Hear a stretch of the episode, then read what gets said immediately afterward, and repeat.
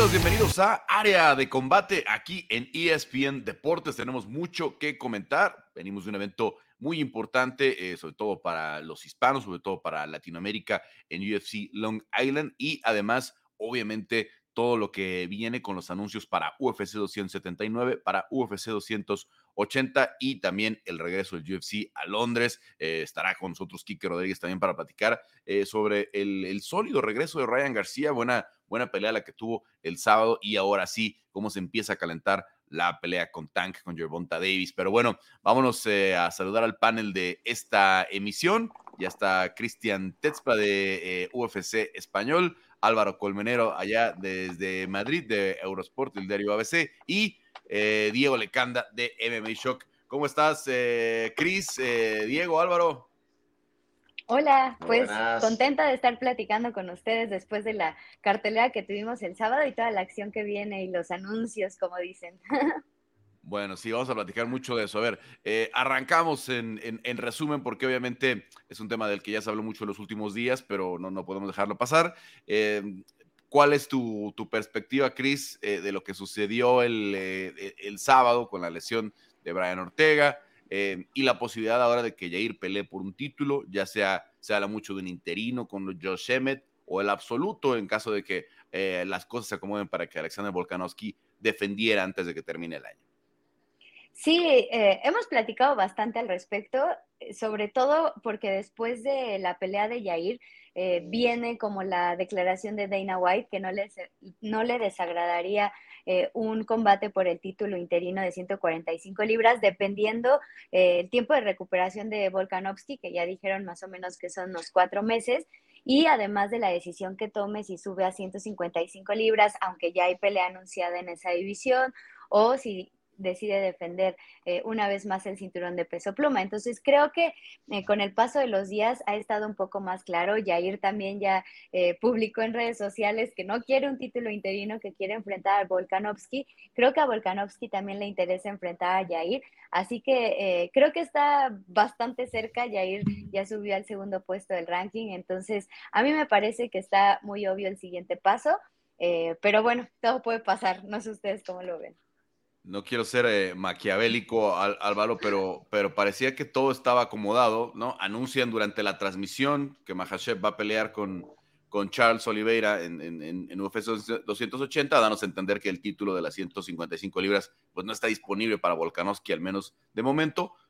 Minutos antes de que, o un, par de horas antes de que se subieran a la jaula eh, Jair y, y, Brian, pensando que ese ganador pudiera eh, mover algo, ¿no? Sobre todo en caso de que ganara Jair, que fuera él ya muy claramente, o que si ganaba Brian, eh, pues se abriera la puerta para, para Josh tal vez, ¿no? Pensando una situación así, a final de cuentas, es tan anticlimático el final que, que no tenemos muy claro qué es lo que deba pasar. Bueno, perdimos por ahí, Álvaro, Diego. Entonces ahí te voy. Este, a, mí me parece necesario, o sea, nos guste o no, le gusta Pantera o no, creo que sí eh, se me hace necesario una pelea más antes de que pelee contra Volkanovski, si esa, si esa va a ser como, como la cúspide de, Pantera llegar al cinturón. Eh, lamentablemente no aprendimos mucho de, la pelea con Brian por lo que duró. Se, estaba viendo muy bien Yair, pero tampoco es, es, raro ver una pelea de Brian en donde al principio de la pelea esté recibiendo mucho daño y que consiga una finalización en, en el tercer, cuarto, quinto round. Entonces, se, estaba poniendo buena la pelea, pero lamentablemente no aprendimos mucho. Y no solo eso, sino viendo el, el, récord de, de Yair en sus últimas cinco peleas, no tiene una victoria tan, tan, un, statement, como dicen en inglés, como para, para, decir, ok, no hay duda de que Yair es el siguiente. Entonces, lamentablemente, la victoria contra, contra Brian no nos demuestra eso todavía y sí creo que necesitamos verlo, pues pelear una vez más con, con el siguiente peleador que también está contendiendo ahora, que es Josh Emmett, ¿no? Entonces... Ahora, pero, pero ninguno, digamos que los de abajo, tiene esa, esa victoria, ¿no? Por eso, es necesario, para quien sea, es necesario una pelea más antes de llegar al cinturón. Entonces sí me gustaría ver a Pantera contra Emmett, contra este Arnold Allen, ya dijo bien su nombre. eh, o, una revancha contra Holloway, lo que quieran, pero sí es necesario que tenga una victoria mucho más contundente, aunque te digo, no le estoy quitando nada de, su desempeño contra Brian, lo hizo muy bien por, el tiempo que duró la pelea, eh, él puso a Brian en esa situación en donde se en donde pues, Brian tuvo que sacar el brazo y, se le zafa, o no, no, no, fue suerte nada más, ¿no? Entonces, eh, pero sí necesitamos ver un poco en, en, dónde está Jair ahorita y creo que no lo vimos, o Jair o quien sea, te digo, eh, si, si, quieren aventar a Emmet, Emmet también necesita una, una última pelea para decir, este eh, o sea, no hay otro contendiente más que, más que yo, entonces sí me parece una muy buena idea y hasta necesario poner a, a, a Emmet y a Jair a pelear porque son los dos contendientes ahorita que, más están tocando la puerta del, cinturón, ya sea contra Volkanovski o ya sea un interino entre ellos dos. ¿Qué hacemos con el cinturón de las 145 libras, eh, Álvaro, después de lo sucedido el sábado? Bueno, pues habrá que ver. Yo creo que realmente podría esperar eh, Jair Rodríguez y finalmente poder disputar el cinturón. Ese es el gran dilema, ¿no? Si van a hacer el interino entre Jair y, y Josemet o alguno de los dos le van a dar directamente la pelea titular. Yo creo que realmente Jair Rodríguez, pese a tener una victoria, digamos, un tanto empañada por la lesión de Brian Ortega, creo que sí que se merece y que aparte sería un peleador muy vistoso para darle una pelea complicada al menos por el cinturón a Alexander Volkanovski. En cualquier caso, creo que Volkanovski siempre va a estar por encima Habrá que ver cómo vuelve de la lesión, pero creo que es un campeón muy sólido, un campeón que puede ir para, muy largo, a no ser que le dé por, subir de categoría. Así que yo la pelea que me gustaría ver sería Jair contra Volkanovski directamente. Creo que si la inactividad de Volkanovski es muy larga, pues finalmente harán el interino. Vamos a ver qué se decide en los, siguientes días, que serán clave, serán clave para ir viendo cómo va la recuperación de Alexander, cuándo puede regresar. Eh, también si es cierta esta posibilidad de que Jeff sí vaya a Australia eh, en el primer cuarto del, del, 2023, eso, ajustará todo, ¿no? Él querrá defender en Australia, ¿no? Eh, no, no, no va a ir ni Charles Oliveira ni Islam Hashev a Australia a, exponer el título de la 155, o no, no, no veo ninguna, que hubiera ninguna intención de, alguno de los dos, pero sí Volkanovski sin duda querrá defender el suyo. Entonces, eh, vamos a ver cómo se da eso. Creo que ese puede ser un factor importante para que se decida. A ver, necesitamos esta pelea de campeonato en marzo o en febrero, necesitamos antes a un claro retador, entonces pudiera ser que la hicieran. O tal vez decir, vamos a esperarnos, ¿no? No hay pelea de campeonato de la 145 hasta febrero marzo, que vamos a ir a Australia, ¿no? Todo dependiendo, de todos son especulaciones, eh, de, que se cierre. Y entonces sí habrá que decir, o Yair tiene la paciencia, o Emmet tiene la, paciencia para ser el siguiente eh, retador. Yo, la verdad, viendo el ranking, eh, no veo dónde se estaría saltando Yair a Emmet, porque mucha gente la vez que no se lo puede saltar. Pues es que si es el 2 y el otro es el 4, el ranking, yo no veo el salto, yo no veo, yo no veo dónde se lo está saltando. Y además, eh, Emmet acaba de llegar a esa parte del ranking hace poco, relativamente, con una victoria que ni es clara, ni es, ni es este, una declaración, como decía este, este Diego. En fin, ahí lo cerramos, vamos a esperar. Pregunta rapidísimo, nada más. Eh, porque estaba pensando, ¿cuál sería una situación? Yo, yo, no sé, ¿no? Pero si les llegan a ofrecer a Yair y a Emmet una pelea por campeón interino, en lo que Volkanovski se, se mejora. Si Yair por lo que sea no firma y Emmet sí se ve dispuesto y ya no se hace esa pelea, cuando regrese Volkanovski, la UFC no podría decir, ah, pues Yair, tú no nos quisiste echar la mano, entonces le vamos a echar directo a Emmet, a, a Volkanovski. Ese tipo de situaciones podría pasar, siento que sí.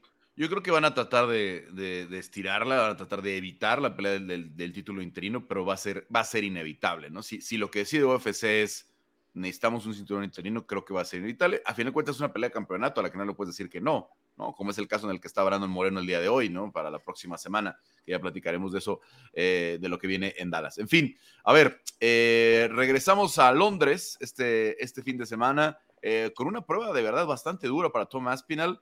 Eh, eh, que es realmente el que tiene por ahí implicaciones cercanas a título. Obviamente, Paddy Pimblet es muy popular, Mully McCann van a hacer otra vez su fiesta en caso de que ganen. Ya, ya te tocó vivirlo allá, Álvaro, y quiero arrancar por eso contigo. ¿Cómo ves este caso para, para Tom Aspinall en contra de un eh, Curtis Blades, que, que, ya sabemos que es el mejor en la cuestión de los derribos, que además tiene poder, tiene una mano pesada, ¿no? Contra un boxeador muy eficiente como es Tomás Pinal, que ya mostró que tiene también buen jiu-jitsu, tiene capacidad eh, de someter. Entonces, ¿cómo ves esta pelea y, qué tanto lo puede meter ya a la, conversación en una división que está en medio de la nada, ¿no? Que hoy está esperando si regresa el campeón o no, si hay un interinato con, con John Jones y Stipe Miocic. Yo creo que Tomás Pinal necesita una gran victoria para poder decir, esta es mi declaración y yo soy un nuevo contendiente por el, por el cinturón, pero lo va a tener muy complicado, Carlos. Veo ligeramente superior a Curtis Blades. Es verdad que Tomás Pinal tiene muy buen boxeo, que demostró que se desenvuelve muy bien en el suelo, que puede ir a la lucha, pero creo que Curtis Blades es muy fuerte, muy poderoso, con un nivel de lucha bastante por encima del de Tomás Pinal. Y creo que es un combate muy igualado, pero sí que veo ligeramente a Curtis Blades. Por eso mismo, eh, si Tomás Pinal logra una gran victoria, si da un golpe en la mesa, que se suele decir, creo que sí que podría ya empezar a hablar de que, de que pueda ser un futuro contendiente por el título. Pero no lo va a tener nada fácil. Veo una pelea muy, muy divertida y muy igualada. A mí no me sorprendería que lo pusieran con el. Si gana, si gana Tomás Pinal, que lo pusieran con el, con el ganador de París. Tendría sentido. ¿no? que está ahí, eh, obviamente, con la posibilidad del regreso de, Cyril Gann. Em, Diego, a ver, eh, además de esta pelea de Tomás Pinal, ¿cuál otra quieres ver acá en, esta cartelera de, Londres? Que sufrió un duro golpe, al menos para los fans, con la, con la caída de Darren Till. Entra Chris Curtis en, en, su lugar en el coestelar en contra de, Jack Hermanson, otro muy buen jiu como, como hablábamos eh, de, de Tomás Pinal. Pero ¿qué otra, ¿qué otra pelea crees que será clave en esta, en esta cartelera? Obviamente se está hablando muchísimo de Paddy Pimblet, de, toda... Yo creo que hasta él, él, es quien está trayendo más atención del público inglés que el mismísimo Thomas Pinal, que obviamente es la pelea que más quiero ver, me encanta. Pero, ¿sabes qué? Yo la verdad tengo muchas ganas de ver eh, a Paul Craig medirse contra Volkan Ozdemir, porque Paul Craig bajita la mano, ya tiene una, racha de cinco peleas, eh, bueno, bueno, tiene, cuatro victorias, un, empate y luego otra victoria, ¿no? Entonces, eh, viene muy bien, se ve que encontró algo nuevo en él, un, que yo creo que él cree en sí mismo desde, desde que vio ahorita en dónde está este... Ah, perdón, eh, estoy buscando aquí. Eh, él, le ganó a, Magomed Ankalaev hace varios años y ahorita que él viera a dónde ha llegado Ankalaev y decir, oye, yo le gané, empezó a tener una confianza nueva en él y creo que eh, Ozdemir es, justo el oponente que necesita para dar ese siguiente paso y que se empiece a hablar de Paul Craig como un contendiente legítimo en, en, 205, que además ya se está poniendo muy bueno en la división. Y, y Ozdemir, pues con una, con una victoria urgidísima, Paul Craig es el oponente del cual puede aprovecharse y decir, a ver, no, yo te voy a noquear y, yo soy el que va a regresar al, top de la división. Entonces, esa es la pelea que más me interesa, aparte obviamente de ver eh, a y, a, y, a Thomas Pinal contra Curtis Blades. Paddy Pimlet contra Jordan Levitt, que están, han calentado toda la semana. Pimlet eh, no se cansa de dar declaraciones y decir cosas y, cosas.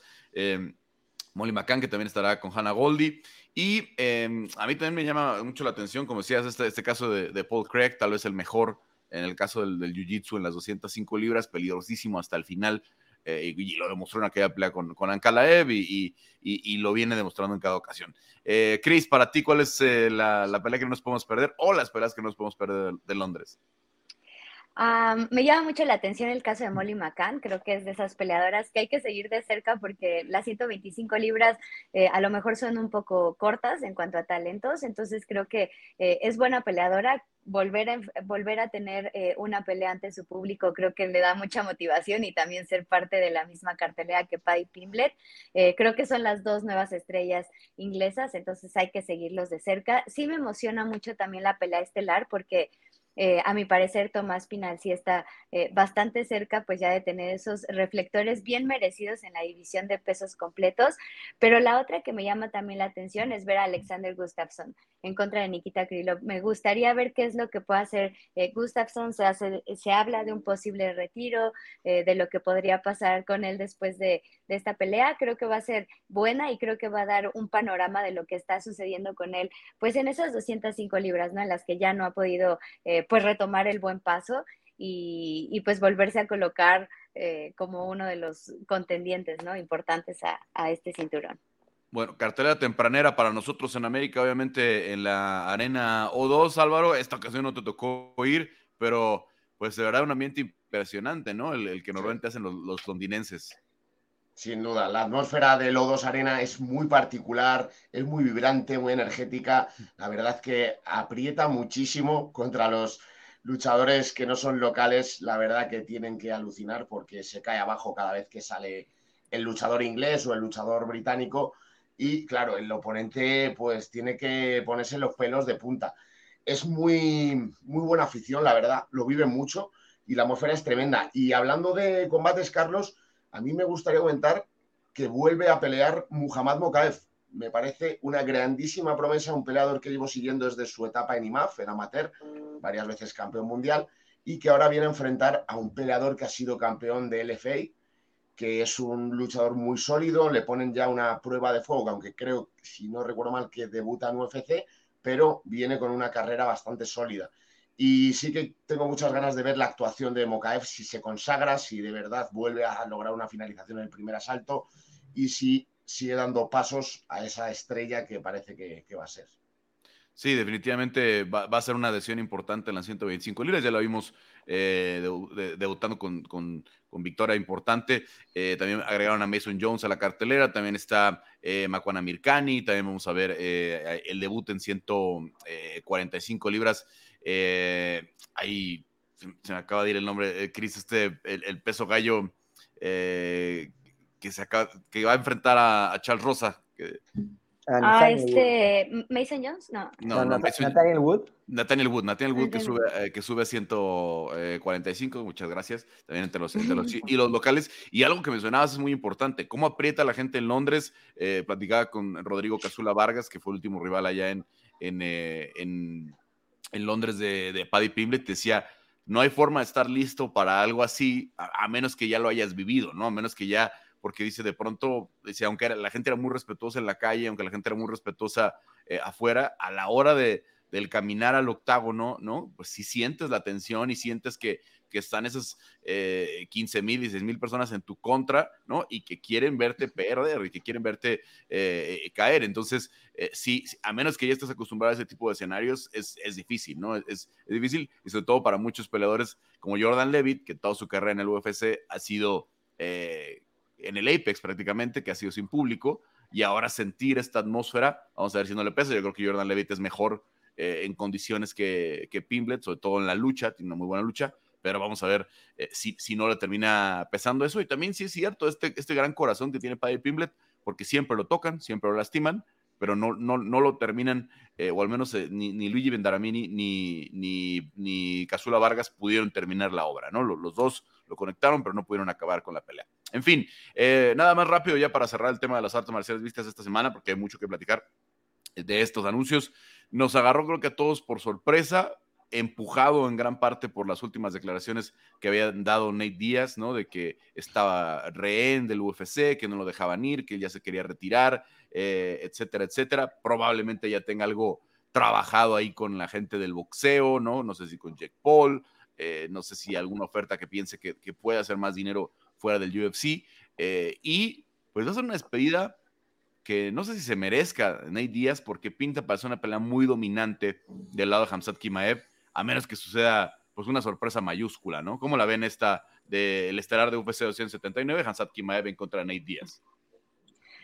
Ah, difícil, ¿no? O sea, a mí me parece una pelea importante para, para Kamsat, porque bueno, ya de por sí había llamado la atención con todo lo que ha hecho eh, este último par de años, y, conseguir una pelea contra Nate Diaz creo que siempre le, da reflectores y ahora ser eh, parte de la cartelera estelar de UFC 279 creo que todavía le da más mérito en caso de conseguir la victoria que me parece eh, sí em, bueno, es que no lo quiero decir así, pero creo que no va a ser tan complicado para, para Kamsat eh, salir con la mano en alto. O sea, creo que pues sí va a llamar mucho más la atención, su valor se va a ir para arriba, va a tener muchos mejores combates Eh, sinceramente, a mí no me encanta esta, esta pelea estelar para UFC 279. A mí me parece que hay eh, mejores combates por hacer, pero bueno, al final, eh, pues también es lo que pide la afición, ¿no? O sea, creo que a Kamsat le han dado muchos reflectores y creo que Nate siempre llama mucho la atención. Entonces,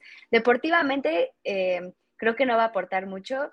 O sea, para Kamsat va a ser una victoria importante si es que la consigue, pero pues no veo tampoco tanto movimiento dentro de la división.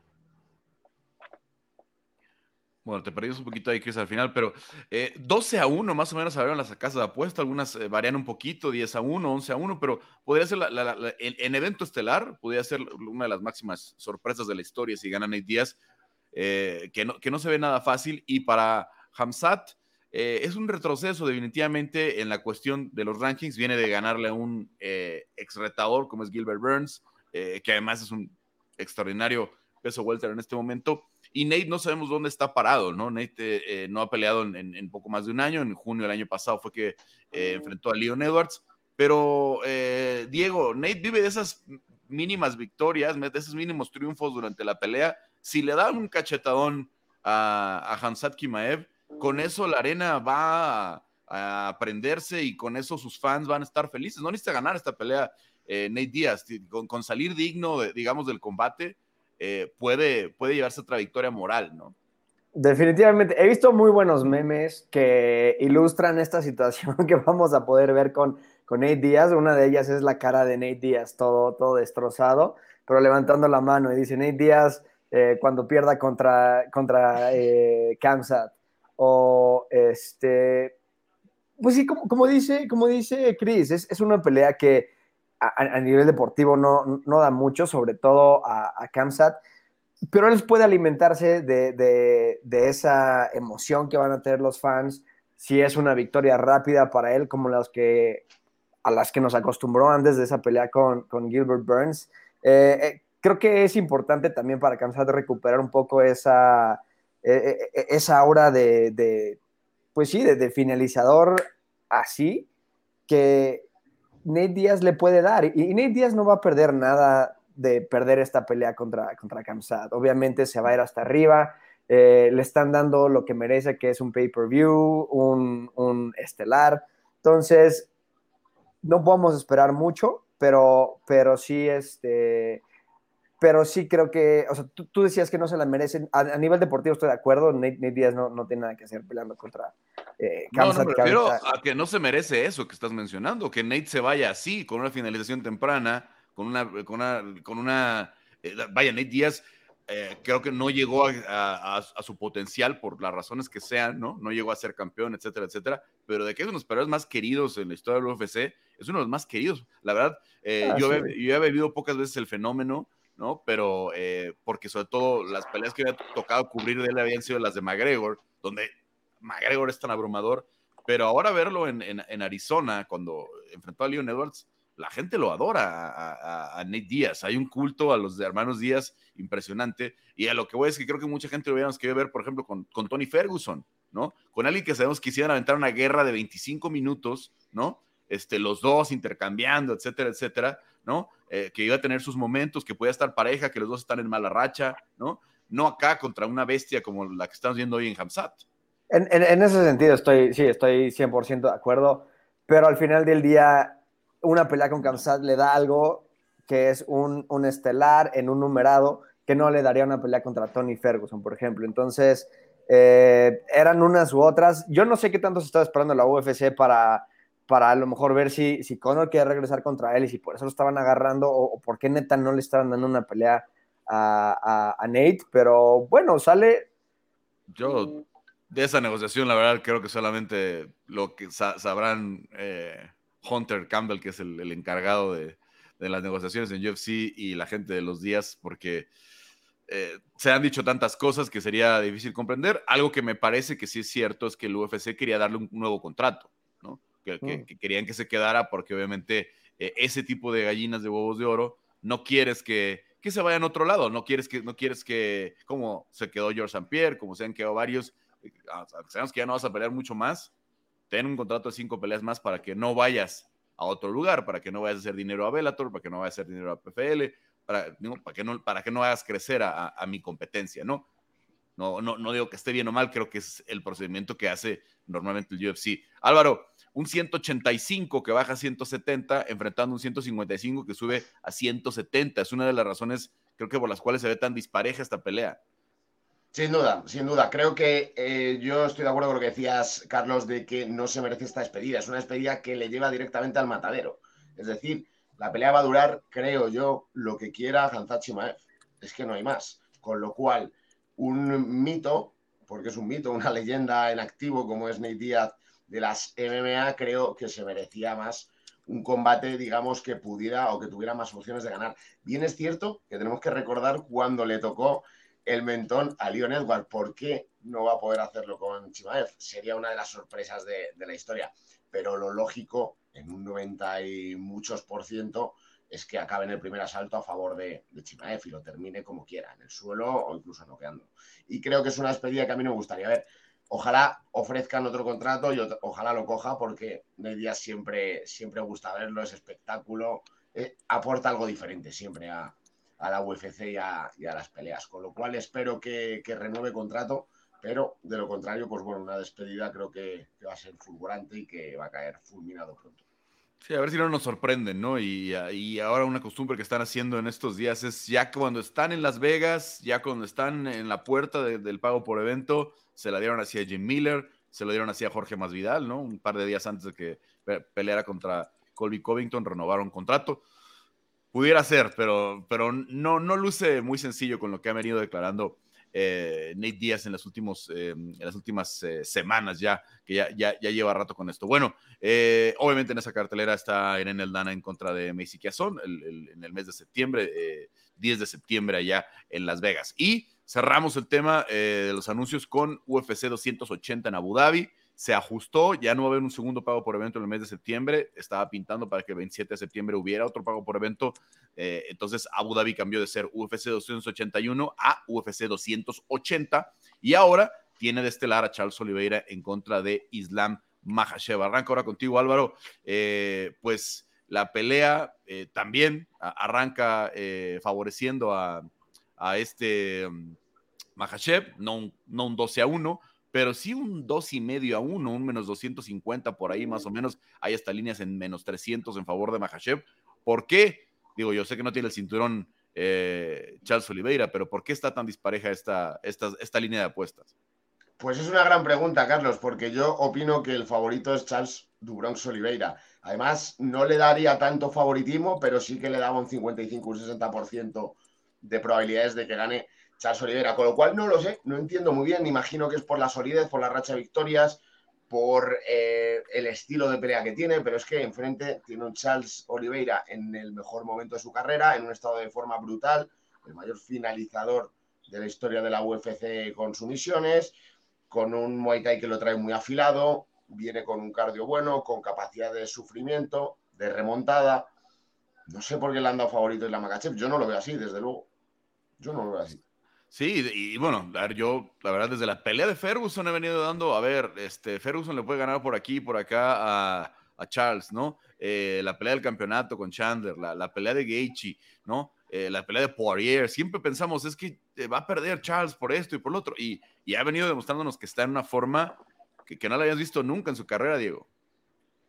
Pues sí, yo, igual que, Álvaro, no, no, tengo idea por qué son e, estos los, los, momios con los que salen, yo no sé si lo hacen a, base de, de, datos duros y estadística, entonces hacen ahí una, una cuenta, pero me parece que Oliveira, su fuerte es el piso también, entonces considerar que el fuerte de Makachev es mucho más superior que, que el de Oliveira y entonces ponerlo así por, eh, como favorito no, no, me, no me hace sentido. Y de hecho, Oliver está tan seguro de su piso que dijo, si quiere que la pelea empiece en el piso, no tengo miedo de, hacer grappling contra Makachev. Entonces, eh, sí es un poco de, faltarle al respeto, obviamente no hacen a propósito, pero sí es, eh, es no darle pues el, el lugar que merece a Charles Oliveira como ex campeón. O sea, tenemos que llamarle por su nombre, ahorita es un ex campeón,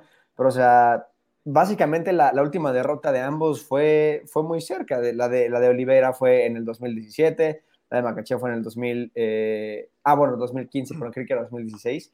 Eh, pero entonces ni siquiera es como que tiene mucho más tiempo eh, de no perder. O sea, son, números parecidos, pero además la oposición a la que se ha enfrentado eh, Oliveira no está ni cerca a la de Makachev. Entonces, de verdad que me parece muy extraño. No sé si tiene que ver con, con el equipo que tiene detrás y entonces está un poco jalando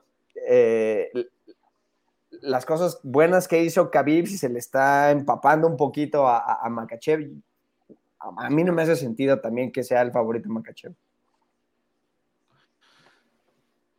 Se nos cortó un poquito ahí, Diego. Eh, bueno, a ver, sí, es cierto que esta sombra de, de Javib, eh, eh, pues evidentemente está influyendo en la pelea. Javib tampoco hizo una gran carrera antes de las peleas de campeonato, ¿no? No, no, no tenía esa lista de nombres, ¿no? De, de, cabezas que había cortado, ¿no? como, como, la de Islam. Y sí, pues, un Bobby Green con, con 10 días de aviso, un, este, un Tiago Moisés, no, no, no se compara lo que ha venido eh, eh, venciendo en estos días. Charles Oliveira, que por cierto cambió su carrera aquella, aquella, en aquella cartelera de México de 2017, cuando iba a enfrentar a Ricardo Lamas, eh, es cuando decide que no puede dar ya más las 145 libras, ¿no? Este, por ahí Ricardo incluso pedía que, aunque falló el peso, que en el rebote le pusieran alguna restricción, porque había fallado por mucho en el peso Charles Oliveira, es la primera pelea cuando regresa con Diego Lima, bueno, cuando se va con Diego Lima ya a Sao Paulo, y es cuando cambia radicalmente ya la carrera de, Charles Oliveira y, vemos este, este monstruo que tenemos hoy en las 155 libras. Eh, Chris, a ver, eh, ¿por qué crees tú esto de que sea tan favorito Islam cuando hemos visto de verdad a uno de los mejores campeones? Porque la 155 es una de esas divisiones que si vemos, pues eh, por ahí la gente habla de, de Javib como el GOAT de la, de la historia de la división, pero no son muchas defensas tampoco las que tuvo Javi.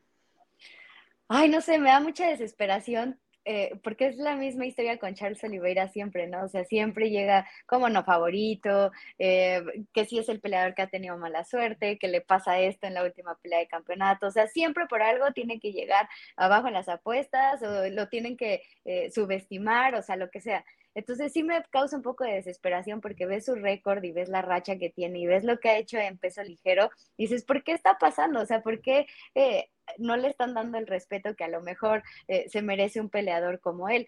Eh, la manera en la que vence a Justin Gaethje es muy contundente y el hecho de que ahora enfrente a Islam Makashev, pues te está hablando también, una, o sea, de que Makashev, pues sí es uno de los que tienen mejores rachas dentro de la división, ¿no? Pero ahí sí estoy de acuerdo con Diego, o sea, el nivel de los rivales que ha tenido Makachev y que ha tenido Charles Oliveira, eh, pues no es el mismo, ¿no? O sea, Oliveira además tiene muchísima experiencia. No sé por qué esté pasando eh, otra vez lo de que el brasileño llegue como underdog, pero no sé, o sea, creo que la división de los pesos ligeros sí es muy extraña eh, en cuanto a criterios porque hay mucha competencia y a veces no se entiende muy bien cómo es que se van acomodando, eh, una, los rankings, cómo es que se van acomodando también, eh, pues los, los match, o sea, porque a uno que tiene 12 victorias seguidas, por decir algo, eh, no le dan una pelea por el cinturón y alguien que tiene cuatro peleas, este, sí se la dan. Entonces, creo que ahí los criterios pues siguen sin unificarse, seguimos muchos sin entender bien cómo pues es que se están manejando deportivamente eh, pues los criterios, pero a mi parecer, pues Charles Oliveira eh, sí tendría las herramientas para vencer a Makachev y creo que es una, una, prueba muy dura para Islam, o sea, porque realmente es el primer rival que va a tener enfrente, que tiene un juego de piso súper completo, que además es súper striker, que además es veloz, que tiene resistencia cardiovascular. Creo que en ese momento es cuando vamos a ver realmente el nivel de Makachev. Bueno, creo que tiene que ver un poquito con que han tocado a, Charles, incluso en estas victorias, ¿no? lo, han metido en problemas. Y también, obviamente, eh, eh, conforme se acerque la pelea, esas líneas de apuestas normalmente se ajustan un poquito. Y con la popularidad que tiene Charles Oliveira, creo que hay mucha gente que a la mera hora va a echarle a la bolsa de, de, Oliveira para que las apuestas se cierran. Bueno, chicos, los dejo porque fueron muchos temas esta eh, semana. Guardamos por ahí el análisis de lo que creemos que puede hacer este, O'Malley en contra de, de Piotr Jan, una pelea que nos, que nos sorprendió a muchos. Eh, Beniel Darush también estará en, la, en, la, cartelera, ya al fin eh, se anuncia eh, ese combate después de que se quedó sin, sin pareja de baile, ¿no? Cuando se, se, cae la pelea de, de, Islam. Pero bueno, estará, estará interesante lo de Abu Dhabi. Seguro. Sí, también Aljo. Sí, Sterling contra, contra TJ Dillashaw también ya se anunciaron. Entonces, hay, hay muchas cosas muy buenas eh, que anticipar, de qué hablar y, y, para irse saboreando. Bueno, estamos platicando, estamos ahí tratando de convencer a alguien importante de esa cartelera que venga a acompañarnos en uno de estos días, a ver si lo, si lo conseguimos pronto. Bueno, eh, Álvaro, Cris, Diego, pues muchas gracias. Gracias, cuídense mucho. Cuídense, gracias. gracias. Platicamos la próxima y aquí vamos a pedirle a Héctor que nos haga el favor, eh, Héctor Cruz, nuestro productor, porque ya está Quique Rodríguez. Quique, ¿cómo estás? Este, ahora sí te vi más convencido el fin de semana con Ryan García. Carlos, ¿cómo estás? Un gusto saludarte. Saludos a todos los amigos de área de combate. Pues la verdad es que sí, Carlos. Creo que es un boxeador que va a vivir en la polémica lo que sea que dure su carrera, porque pues un poco él lo ha decidido así, ¿no? El, el, el, haberse involucrado tanto en redes sociales, en ser tan participativo, tan comunicativo, tan retador, tan todo lo que es Ryan García. Creo que, creo que es un boxeador que va a vivir la polémica constantemente y se le va a juzgar, pues me parece de manera un poco distinta. A mí en lo personal me gustó, me gustó bastante la actuación que tuvo ante Javier Fortuna, lo noqueó en el sexto round, después de haberlo tirado, bueno, tres ocasiones. Y, creo que Ryan, en, este caso, es que muchas veces, Carlos, eh, juzgamos a los boxeadores eh, por ser... Eh, por, el rival que tienen. Y si bien es importante, si bien siempre hablamos de que tienen que enfrentarse a lo mejor que, pueda haber en la categoría, pero muchas veces también es importante ver lo que el boxeador a nivel individual o de manera individual hacen. Y creo que Ryan García es un boxeador que ha, evolucionado bastante. Así es, y que vamos a checar un poquito tu, micrófono que está un poquito em, alto.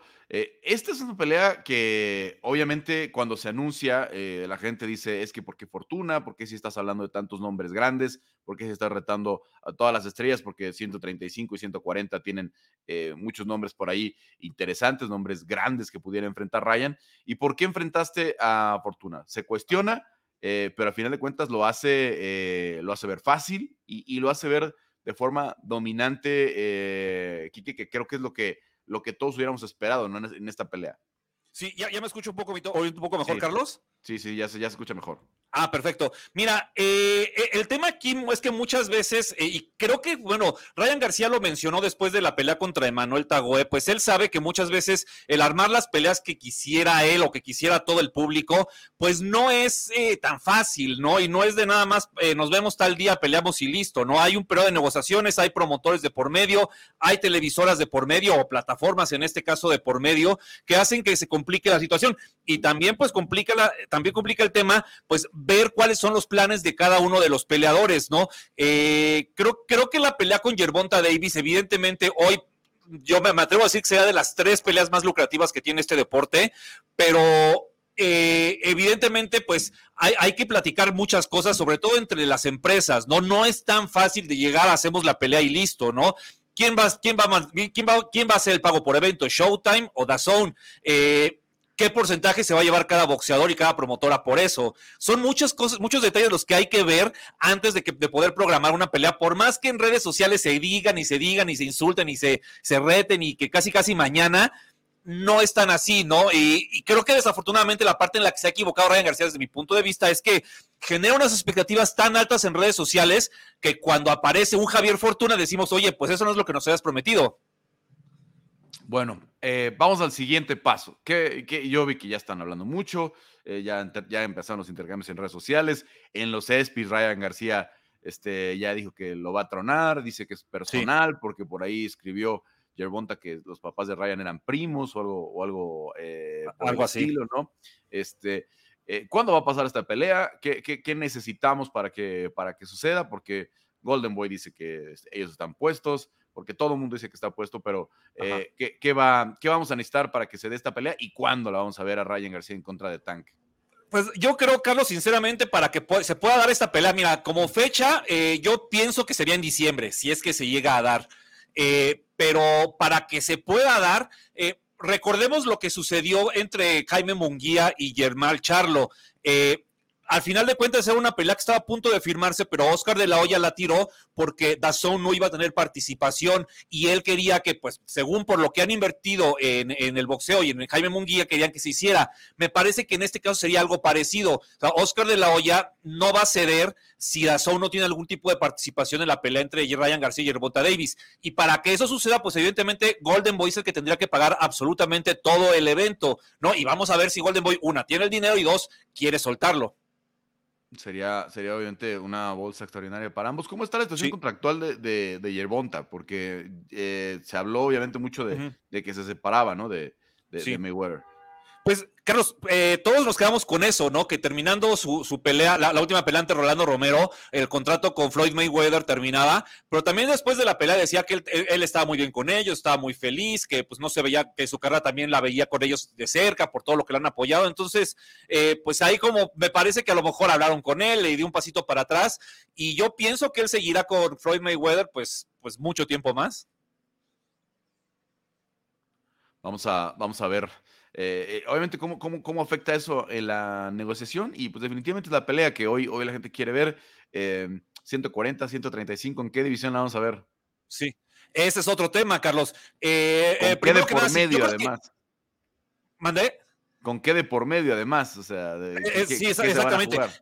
Eh, sí, exacto, exacto. Sí, mira, yo siento que aquí al final de cuentas, si hay cinturones o no hay cinturones, es lo de menos, porque hoy los cinturones realmente no, no, no tienen ese peso como para determinar, eh, pues, quién es el mejor. Eh, los dos mejores peleadores de la categoría, pues para muchos que son Yerbonta y que son Lomachenko, no son campeones. Bueno, Lomachenko, perdón, Yerbonta tiene uno de esos cinturones de la AMB menores que, que no es el, principal, pero, pero al final de cuentas no, no, no va a ser un tema. Eh, yo, pienso que, si Yerbonta de verdad se hubiera separado de Floyd Mayweather, esta pelea creo que se hubiera amarrado de manera bastante, pero bastante sencilla. Pero, pero si, Showtime está y bueno, y Al Heyman y Premier Boxing están involucrados, pues sí, sí se va a complicar bastante. Bueno, pues a, esperar, eh, a tener paciencia. Seguramente en, las redes sociales vamos a ver mucha agresión, vamos a ver Muchísima. Muchos, intercambios en, lo, que viene. Ojalá que, cuando llegue la hora de la pelea, pues también sea así. Y que ya depende de cada uno si, si, todo si todo este juego en redes sociales, pues qué tan en serio nos lo tomamos o no y qué tanto pues, nos involucramos o los dejamos ahí que ellos hagan bolas, ¿no? Porque pues al final de cuentas de eso sí seguro vamos a ver porque pues así ha sido siempre, ¿no? Y como digo, Ryan García generalmente... Eh, eh, ha, generado muchas expectativas en este aspecto, diciendo que quiere pelear contra todos, que tiene el nivel, que tiene la calidad y todo, pero al final de cuentas, Emanuel Tagoa y Javier Fortuna, pues no son ese tipo de peleadores que, que él promete en redes sociales, ¿no? Entonces, eh, eh, pues es, hay, creo que ya es momento que su, carrera tenga un rival de esos.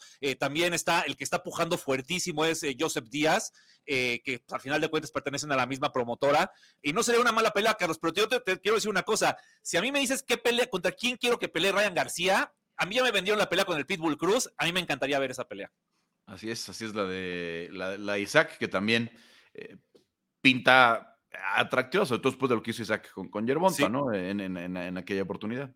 Yo, yo, la, yo la califico, Carlos, como, como la pelea del morbo. Creo que es un combate entre dos boxeadores que puede durar dos rounds la pelea, quién sabe de qué lado, eh, por, por el estilo que tienen, ¿no? Eh, por, lo, agresivos que son, por lo que buscan ir al frente, porque también seguro se van a decir de todo, como ya lo han hecho. Y, es una pelea que de verdad, ¿eh? O, se puede la decisión o puede acabar en el segundo, así con un gancho de derecha de esos que, que mete el pitbull y ahí se acaba, porque Ryan García no ha demostrado que su quijada no es tan buena o al revés, ¿no? Eh, me, parece una pelea interesantísima, eh, como para disfrutar y divertirse, no tanto para ver si cómo se paran y que cómo tiran el jab ni nada de eso. Pero a mí es la que me gustaría ver personalmente, la del Pitbull contra Ryan García. Bueno, sí, es una, es una pelea que también sería interesante, no, no del tamaño, las dimensiones, al menos este, eh, de, de, Yerbonta, pero que para México y para el público latino sería obviamente muy atractiva, ¿no? Y como dices, con, con, mucho, con mucho morbo. Em, arrancaron la promoción, también hablando de peleas que, interesantes para, para, los mexicanos, arrancaron la promoción esta semana Andy Ruiz y, el King Kong Ortiz, ¿no? Sí. 4 de septiembre, ¿verdad? Sí, 3 de septiembre, eh, Andy Ruiz contra eh, Luis el King Kong Ortiz. Eh, una pelea buena, la verdad, interesante. dos boxeadores que quizás no están en la cumbre, en la cúspide de su carrera, sino ya vienen más bien de salida, sobre todo el caso de, Luis Ortiz. Pero fíjate, Carlos, me parece que, que, el King Kong es uno de esos boxeadores a los que quizás mediáticamente no ha hecho tanto ruido, pero quitando las dos derrotas con, con Deontay Wilder, es un peleador que no ha perdido y es un boxeador que en general sus carreras, sus peleas las ha, las ha terminado pues limpio, las o sea, sin, sin lesiones, sin cortes, y es un boxeador pues que ha durado mucho, ya tiene más de 40 años y sigue demostrando que con, el estilo que tiene, eh, el estilo cubano, pues eh, eh, puede, puede seguir, pues es un boxeador que todavía está vigente y que todavía puede dar lata en el boxeo. me parece que esta pelea con Andy Ruiz es una pelea como digamos de un nivel pero muy parecido. Ninguno de los dos me parece que está arriba y, y, si, estarían en un segundo escalón y creo que el, el, ganador pues podría aspirar a pelear contra, pues bueno, en este caso Alexander Usyk, que es el que tiene los cinturones. Sí, era lo que te iba a preguntar. ¿Le alcanza a Andy Ruiz con una victoria para pensar en, en Usyk o, Wilder, ¿no? Que, que, que, al que estaba mencionando también en estos días. Sí, eh, yo creo que para, o sea, para pelear con, con eh, Alexander Usyk tal vez no le alcanzaría porque pues, también hay que ver qué piensa hacer Tyson Fury, que es otro que sigue, hable y hable y ya no sabemos si se va a retirar o no. Ahora dice que quiere pelear gratis con Anthony Joshua, pero que Anthony Joshua también pelee gratis. Eh, creo que Andy Ruiz es un, es un boxeador que me parece que que, tras esa derrota con, con, Joshua, pues me parece que se formó, se tuvo que ir a la parte de atrás de la fila y, y, solo ha peleado una vez ante Chris Arreola. Entonces, ganarle al King Kong Ortiz no me parece que, se, que fuera como un, un, momento o una situación para ya pensar en el campeonato. Y más que esos cinturones los tiene muy acaparados Alexander Usyk, ¿no? Si estuvieran más distribuidos y si cada peleador o si, si eso, cada cinturón, perdón, estuviera con un peleador, ahí sí tal vez podríamos hablarlo, ¿no? Eh, me parece que después podría pensar en pelear con Deontay Wilder, que también dice que va a regresar, y si Andy Ruiz le llegara a ganar también a Deontay Wilder, bueno, yo creo que ahí sí ya estaría, allá podríamos considerarlo perfectamente para pelear con el campeón de los completos. Sí, la de Wilder por los estilos también sería muy, muy interesante, ¿no? Este, sí. Después de aquel clásico que, que tuvo con, con, uh, con Fury, ¿no? De, bombas y de derribos y etcétera, etcétera. Este, podría ser una pelea eh, interesante. ¿Algunas de esta semana que se nos estén yendo, eh, Quique, que no podemos perdernos?